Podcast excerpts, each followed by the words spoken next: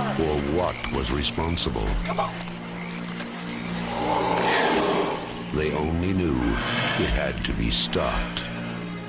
Now, from the master of mystery and suspense,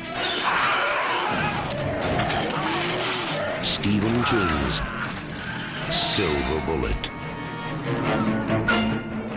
Hoje em dia existe uma grande atenção, uma grande proteção em relação àquilo que as crianças podem ou não ver na televisão, ou na internet, ou nas plataformas de streaming.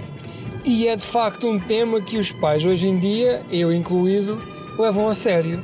Nunca nos passaria pela cabeça deixar as crianças ver um filme de temática mais adulta.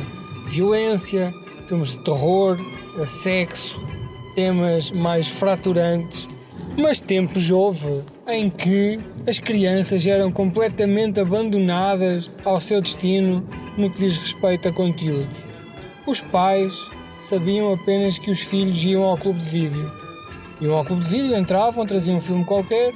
Os únicos filmes que lhes eram barrados eram a pornografia, não é? Aquelas cassetezinhas cuja capa estava virada ao contrário, tinha que se abrir uma capa VHS transparente para ver o deboche que estava incluído dentro da, dentro da capa. E as crianças traziam tudo para casa. Não era incomum ver uma criança de 6, 7, 10, 12, 13 anos a ver filmes de Sexta-feira 13, Pesadelo em Elm Street, Chucky, toda uma gama de franchises de terror dos anos 80.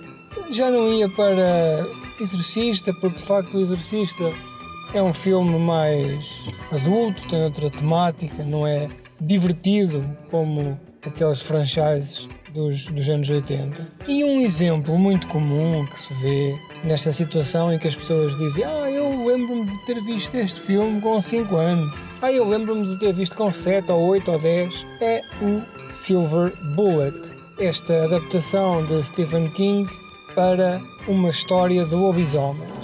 Neste filme, que tem características juvenis, não é? Estamos a falar de uma criança que é paraplégica, tem as suas dificuldades, tem um tio meio disfuncional, mas que de facto o ama incondicionalmente ao ponto de lhe fazer uma cadeira de rodas que mais parece um dragster daquelas corridas americanas de supermotores, sujeita a criança a morrer num acidente horrível e ficar ainda mais paraplégico. Mas de facto este filme tem as características de um filme de adolescentes, de Goonies, Lost Boys, filmes em que existe uma, uma, uma criança como, como herói. Neste filme, que é um clássico de Stephen King, no sentido em que temos uma criança com dificuldades, criança tem uma deficiência física, anda de cadeira de rodas, é uma criança que tem uma vida familiar complicada, tem um tio que é problemático, alcoólico, mas que milagrosamente deixa o álcool durante o filme. É uma criança que percebe exatamente o que está a acontecer e ninguém acredita nela, como é também a panágio no cinema de Stephen King ou na literatura adaptada, adaptada a cinema de Stephen King e é passada numa aldeia pequena onde toda a gente é burra, não é? São os rednecks, os matarruanos da América e é extremamente violento. Este filme começa com um trabalhador dos caminhos de ferro a parar numa, numa avaria que existe na, na linha para ser decapitado à chapada por um lobisomem. É logo a primeira cena, uma palmada e a cabeça voa, desaparece e fica lá no chão, esvaída em sangue, num belo efeito prático que nos leva a pensar: ui ui, aqui vamos nós. Entretanto, é-nos apresentada uma pequena cidade muito bem caracterizada, não há pressas, não há necessidade de fazer o filme um filme de terror, não, é uma, uma pacata vila com os seus habitantes simples, com esta tal criança que vos falei, em que aos poucos vão morrendo pessoas, sempre circunstâncias muito complicadas, um dia tenta-se fazer justiça pelas próprias mãos e os habitantes da Terra, em clara confronto para com as autoridades, dizem nós vamos com as nossas próprias mãos caçar este assassino que nos anda a desfazer em pedaços de carne os habitantes. Lá vão eles com as suas caçadeiritas confiantes a apanhar o bandido para serem todos chacinados, não é? Porque não há como parar um lobisomem a não ser com o objeto que é também o título deste filme.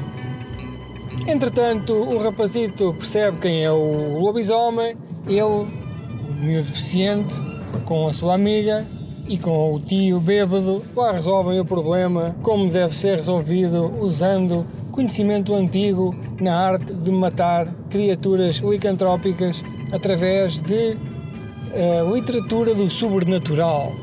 Digamos que é um filme uh, que tem o seu charme, é um filme muito anos 80, não no sentido em que tem aquelas modas todas aquela efusividade gráfica, mas é um filme passado numa, numa vila de interior que aguenta bem o tempo e que um, consegue passar-nos o medo de que é uma vila assombrada por uma ameaça.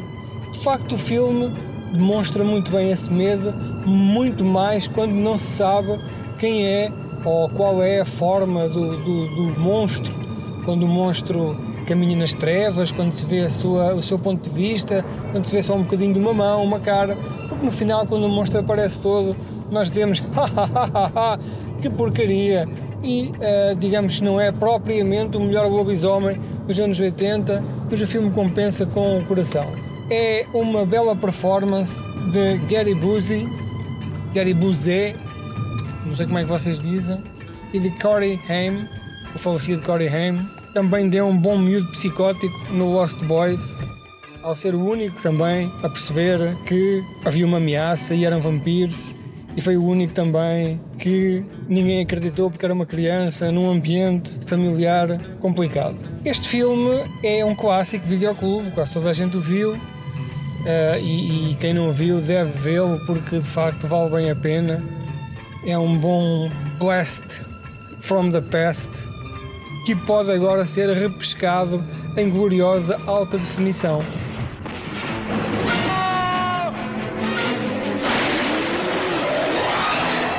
Silver Bullet, the last glimmering hope.